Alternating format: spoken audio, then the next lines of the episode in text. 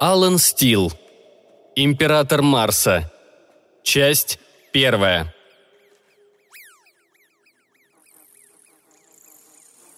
У нас тут есть много способов сойти с ума. Например, можно забраться в пассажирский модуль размером с трейлер, и к концу путешествия уже будет казаться, что Вселенная существует лишь в вашем сознании. Это некий вариант солипсизма, и я видел подобное несколько раз.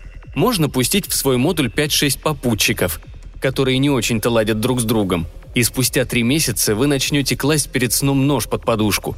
Еще можно работать в две смены, почти не отдыхая – и тогда у вас начнется депрессия. Прибавьте к этому нехватку витаминов, и вы станете страдать от апатии и смертельной усталости. Те, кто никогда не покидал Землю, думают, что в космосе люди слетают с катушек из-за чумы, завезенной с Титана. Они ошибаются. Чума может превратить ваш мозг в кисель и сделать маньяком-убийцей, но она встречается редко. Есть много других, куда более тонких факторов, способных свести человека с ума – я видел, как люди заводят себе воображаемых друзей и часами ведут с ними долгие бессмысленные разговоры. Или чистят с маниакальным упорством свои скафандры, даже если не надевали их. Наблюдал, как люди отправляются на обычную повседневную прогулку, а затем приходится умолять их вернуться в воздушный шлюз. Некоторые просто не созданы для жизни вне Земли, но понять это заранее невозможно. Когда случается нечто подобное, я выполняю ряд стандартных процедур – Прошу доктора прописать антидепрессанты, слежу, чтобы больные не подвергали опасности себя и окружающих. Если могу, освобождаю их от работы и делаю все, чтобы они как можно скорее вернулись домой. А иногда все проходит само собой. Какое-то время бедняга проявляет все признаки душевной болезни, а затем постепенно справляется со своими проблемами. Когда я встречаю его в следующий раз, он уже бродит, как ни в чем не бывало, по продовольственному магазину – Обычно чокнутые доставляли мне много хлопот. Каждого двадцатого новичка мне приходилось отправлять обратно на землю. Однажды я видел, как безумие пошло человеку на пользу. Случилось это с Джеффом Хелбертом, и я собираюсь вам о нем рассказать. Тогда, в 2048 году, я работал генеральным директором станции Арсия, самой первой и самой крупной из всех марсианских колоний. Это произошло за пять лет до того, как колонии объявили себя независимыми – поэтому все шесть марсианских поселений еще контролировались теми или иными земными корпорациями. Станция Арсия подчинялась компании Conspace. К тому времени на станции жило около ста человек, большая часть работала по контрактам, и лишь немногие, вроде меня, оставили Землю навсегда. Джефф к числу сторожилов не относился. Подобно многим, он прилетел на Марс для того, чтобы заработать приличную сумму за относительно небольшой срок – Шесть месяцев от Земли до Марса на челноке, вылетающем дважды в год, два года на планете, затем еще шесть месяцев обратного пути. Через три года парень мог получить достаточно, чтобы купить дом, открыть свое дело, играть на фондовой бирже или просто не работать довольно долго. В былые времена такие, как он, трудились на нефтяных скважинах, вербовались во флот или строили электростанции. Ну а к середине века рискованная и высокооплачиваемая работа появилась на Марсе. Поэтому отбоя от желающих тоже не было – Джефф Хелберт относился к так называемым марсианским мартышкам. На Арсии они занимались грязной работой, которую ученые, инженеры и прочие специалисты не могли или не хотели делать сами. Мартышки управляли бульдозерами или кранами на стройках, разгружали транспортники, чистили вентиляцию, чинили солнечные батареи или драили туалеты. Такие занятия не назовешь ни романтичными, ни сколько-нибудь интересными. Но кто-то должен был все это делать. Поэтому мальчишки вроде Джеффа ценились у нас на вес золота. Да, Джеффа определенно можно было назвать мальчишкой. Жилистый, настолько высокий, что едва помещался в скафандре, в свои 20 с небольшим лет он выглядел так, словно начал бриться только неделю назад. Он вырос в маленьком городке в Нью-Хэмпшире, и я не думаю, что ему доводилось удаляться от дома дальше, чем на несколько сотен миль. До тех пор, пока он не бросил учебу и не нашел себе работу в Конспейс – я не очень-то хорошо его знал, но мне встречались подобные люди. Беспокойные, жаждущие приключений и клада, который позволит им потратить остаток дней на что-нибудь более увлекательное, чем чистка бассейнов. Он, наверное, и не задумывался о Марсе до тех пор, пока не увидел рекламу на каком-то сайте. Впрочем, он проучился два года в колледже и подошел по своим физическим данным. Этого оказалось достаточно, чтобы сначала включить его в учебную программу, а затем обеспечить ему койку на челноке. Перед тем, как покинуть Землю, Джефф заполнил и подписал все необходимые документы. Среди прочего, и форму 36-Б – разрешение на получение сведений о членах семьи. Компания требовала, чтобы каждый решил, хочет ли он узнавать о тяжелой болезни или смерти близких, оставшихся дома. Большинство людей, попадавших на Марс, никогда не задумывались об этом, но тем не менее должны были ответить на этот вопрос. Если вы, например, выясните, что ваш отец вот-вот умрет, вы ведь все равно не сумеете ничего сделать, потому что находитесь более чем в 35 миллионах миль от дома. Максимум, что вы можете – послать короткое сообщение, чтобы кто-нибудь ему его прочитал – вас не будет на похоронах. Пройдет много месяцев, а скорее несколько лет, прежде чем вы принесете розы папе на могилу. Подписывая форму 36Б, многие размышляли в том духе, что лучше уж быть в курсе, чем оставаться в неведении вплоть до самого возвращения. Джефф тоже ее подписал, но позднее я выяснил, что сделал он это, не глядя. Ну, еще одна бумажка, которую надо подмахнуть, прежде чем его посадят в челнок и отнесся он к ней так же, как к отказу от ответственности за несчастные случаи или к форме, подтверждавшей, что не страдаете венерическими болезнями. Хотел бы он, наверное, отказаться от подписи, за которую ему потом пришлось поплатиться рассудком. Джефф провел на Марсе всего 7 месяцев, когда из офиса Conspace пришло сообщение. Я узнал об этом, потому что получил копию. Едва прочитав текст, я бросил все дела и направился на второй уровень, где жили мартышки. То есть находилась общая спальня неквалифицированных рабочих – Искать его койку мне не пришлось. Уже от входа я увидел людей, столпившихся вокруг парня, недоверчиво уставившегося в листок с факсом. До того момента ни я, ни кто-либо еще на Арсии не знал, что Джефф оставил дома невесту, милую девушку по имени Карен, с которой познакомился еще в школе и которая согласилась выйти за него замуж примерно в то же время, когда он подал заявку в Конспейс. Джеффа приняли, и тогда они решили отложить свадьбу до его возвращения, даже несмотря на то, что ждать придется три года – Джефф отправился на Марс, желая заработать деньги для их будущей семьи. Три недели спустя после отлета Карен сообщила ему о своей беременности и сказала, что дома его будет ждать ребенок. Джефф сохранил это в тайне, в основном из-за того, что компания аннулировала бы его контракт, если бы стало известно, что он скоро станет отцом. Семьи Джеффа и Карен знали о ребенке и предпочли сделать вид, что Джефф все еще на Земле и просто уехал в долгую командировку. Они пообещали заботиться о Карен до его возвращения – Месяца за три до родов семьи решили собраться на торжество в доме дяди Джеффа. Из родственников он оказался единственным обладателем достаточно большого дома, вместившего всех. Родители Джеффа везли туда Карен на своей машине, когда произошла трагедия. Пьяница, научившийся отключать антиалкогольный блокатор своего автомобиля, оказался на дороге и врезался в них на полном ходу. Виновник аварии отделался растяжением шеи, но его жертвы были не настолько везучи. Карен, ее нерожденный ребенок, отец и мать Джеффа – все скончались по дороге в больницу. Что можно сказать человеку, который только что потерял всю семью? Мне жаль, бессмысленно. Я понимаю, через что тебе придется пройти, просто смешно. Знаю, что ты чувствуешь, может обидеть.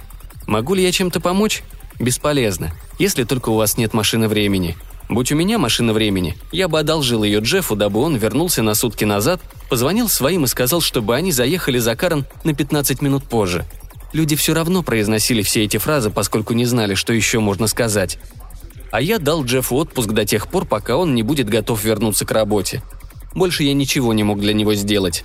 До прибытия следующего челнока оставалось еще 17 месяцев, и к тому времени, когда Джефф вернется домой с момента смерти Карена и его родителей, пройдет уже два года. На работу он вернулся уже через несколько дней. Возможно, Джефф понял, что больше ему нечем заняться или просто устал сидеть в четырех стенах. В любом случае, однажды он надел скафандр, прошел через шлюз и вышел наружу, чтобы помочь другим мартышкам выкопать яму под новый отстойник. Джефф уже не был тем добродушным парнем, каким его знали раньше. Он не острил, не дурачился и даже не жаловался на то, сколько часов пришлось убить на эту дурацкую яму, за которую лучше бы получить сверхурочные. Он работал как робот, молча вгрызался лопатой в красную почву, а потом отложил инструменты и вернулся в купол, так и не проронив ни слова. Там он выбрался из скафандра и двинулся в столовую. Прошло несколько недель, но ничего не изменилось. Джефф почти ни с кем не разговаривал, только ел, работал и спал. Все смотрел куда-то вдаль. Я бы понял, если бы он сорвался, устроил истерику, но этого не произошло, как будто он отключил эмоции и подавил все свои чувства – к тому времени на станции уже имелась неплохая больница, вполне достаточная для того, чтобы обслуживать все колонии. И главный психолог Арсии начал проводить с Джеффом регулярные терапевтические сеансы. Три дня спустя после того, как Джефф вернулся к работе, ко мне в офис заскочил Карл Розенфельд. Его отчет оказался безрадостным. Джефф Хелберт страдал от сильной депрессии, едва поддававшейся лечению. Хотя бедняга и не заговаривал о самоубийстве, доктор Розенфельд не сомневался. Эта идея уже приходила ему в голову. Я знал, что если Джефф захочет себя убить, ему достаточно будет просто выйти наружу, отключить подачу кислорода в скафандре и поднять забрало. Один глубокий вдох, и атмосфера Марса сделает все остальное. Джефф умрет быстрее, чем кто-нибудь успеет до него добежать. «Хотите совет?» – предложил Карл, сидя напротив меня с бокалом в руке. «Попытайтесь отвлечь его от произошедшего». «По-вашему, я об этом не думал? Я пробовал, уж поверьте». «Знаю, он мне говорил, но сверхурочные не помогают. Также не помогают ни фильмы, ни игры». Он помолчал. «Если бы я считал, что поможет секс, я бы попросил одну знакомую затащить его в постель, но от этого ему будет лишь хуже. Он никогда не любил никого, кроме своей невесты. И пройдет, наверное, немало времени, прежде чем он обратит на кого-то внимание.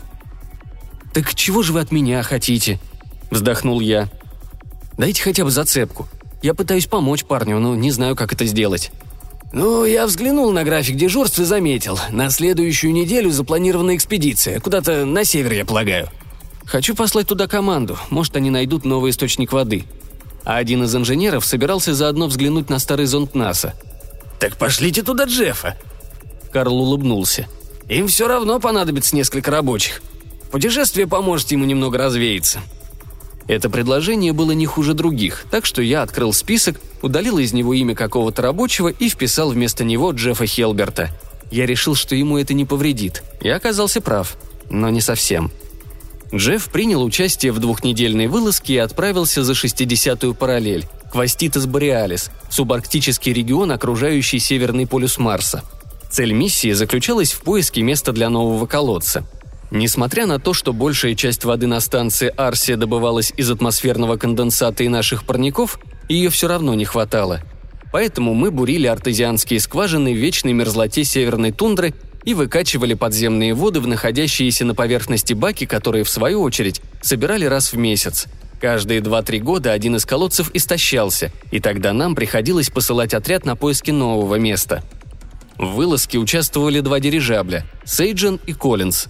Джефф находился на борту Коллинза, и капитан, который был начальником отряда, говорил, что он хорошо справляется со своими обязанностями – Десять дней дирижабли путешествовали по тундре, останавливаясь через каждые 10-15 миль, чтобы экипаж мог провести пробное бурение и посмотреть, что находится под красной каменистой поверхностью. В этом нет ничего сложного, и Джефф получил возможность взглянуть на северные края. Как правило, он молчал, и казалось, что эта поездка нагоняет на него тоску – Другие члены экспедиции знали о его судьбе и, конечно, пытались вытащить его из раковины. Но через некоторое время стало понятно, он не хочет ни с кем разговаривать, и его оставили в покое. Затем, на одиннадцатый день миссии и за два дня до возвращения на Арсию, Коллинс нашел посадочный модуль. Зонд НАСА «Феникс» еще в 2008 году подтвердил наличие на Марсе подземного льда. В отличие от многих европейских и американских зондов, в нем не было ровера – его заменяла роботизированная рука, раскапывавшая рыхлую поверхность и собиравшая образцы, которые затем анализировала бортовая химическая лаборатория. Зонд работал всего несколько месяцев, пока его батареи не разрядились во время долгой марсианской зимы, но он стал одним из важных шагов на пути к колонизации. Как и ожидалось, члены экспедиции нашли его в куче нанесенных ветром песка и пыли, из которой торчала только верхняя платформа – Зонд, тем не менее, выглядел целым, и хотя поднять его целиком на дирижабль не удалось, экипаж забрал роботизированную руку, чтобы доставить ее в музей. Нашли они еще кое-что – марсианскую библиотеку. В 90-е годы прошлого века, когда полеты к Марсу находились еще только на стадии планирования, Национальному агентству предложили поместить в зонд DVD-диск с книгами, изображениями и аудиозаписями, имеющими отношение к Марсу – Делалось это под предлогом создания библиотеки для будущих колонистов, а на самом деле для того, чтобы отдать дань уважения поколениям писателей, художников и режиссеров, работы которых вдохновили человечество на исследование Марса. НАСА одобрила эту идею. Диск изготовили из кварцевого стекла, чтобы обеспечить его долговечность, и включили в план миссии – для записи отобрали 84 романа, рассказы, статьи и речи, авторы которых варьировались от таких писателей XVIII века, как Свифт и Вольтер, до фантастов XX века вроде Нивина и Бенфорда. Также на диск записали галерею из 60 изображений, от картин Боунстелла, Эмшвиллера и Уэллона до обложек комиксов.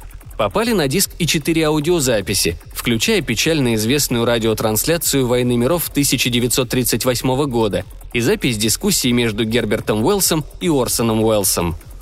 Диск, названный «Видение о Марсе», изначально поместили в посадочный модуль НАСА, который должен был высадиться на полюсе. Но тот зонд упал в Атлантический океан, когда после запуска отказала ракета-носитель. Поэтому точную копию диска поместили на «Феникс», и в этот раз зонду удалось добраться до места. Таким образом, диск уже 40 лет лежал в Аститас Бореалис, ожидая, пока кто-нибудь не извлечет его из «Феникса». Вышло так, что достал его именно Джефф Хелберт. Надо сказать, никто из участников экспедиции не знал об этом диске. К тому времени о нем позабыли, а сам факт его существования оказался погребен в недрах старых архивов НАСА, которые мне когда-то присылали с Земли, так что я не предлагал никому его доставать. К тому же экипаж Коллинза куда больше интересовался самим старым зондом, чем прикрепленным к нему DVD-диском. Поэтому, когда Джефф обнаружил диск и снял его с Феникса, это не показалось членам экспедиции важной находкой. «А, ну да, здорово. Отвези его домой, посмотри, что там». Примерно в таком ключе высказывались об этом участники. Сказать оказалось легче, чем сделать. С тех пор, как технология DVD устарела, минуло уже больше 20 лет, а ближайшая барахолка, на которой можно было отыскать старый компьютер, находилась, понятно, не на Марсе. Тем не менее, Джефф пошарил по кладовкам и нашел несколько мертвых компов, оставшихся с первых экспедиций. Они, конечно, не функционировали, но с помощью руководства по эксплуатации он сумел набрать достаточно комплектующих, чтобы соорудить одну работоспособную машину. Когда компьютер включился, Джефф достал из поцарапанной коробки диск и осторожно вложил его в слот. Убедившись, что все данные уцелели, он скачал их на свой планшетник, выбрал первый попавшийся пункт меню, им оказался путь марсиан Азимова, и начал читать. Почему Джефф потратил на все это столько сил – Возможно, хотел в свободное время занять себя чем-нибудь, кроме траура по погибшим. Или желал доказать остальным участникам экспедиции, что они зря не уделили внимания диску. Я знаю лишь то, что этот диск сперва заинтересовал Джеффа, затем увлек его, а в конечном счете сделал одержимым –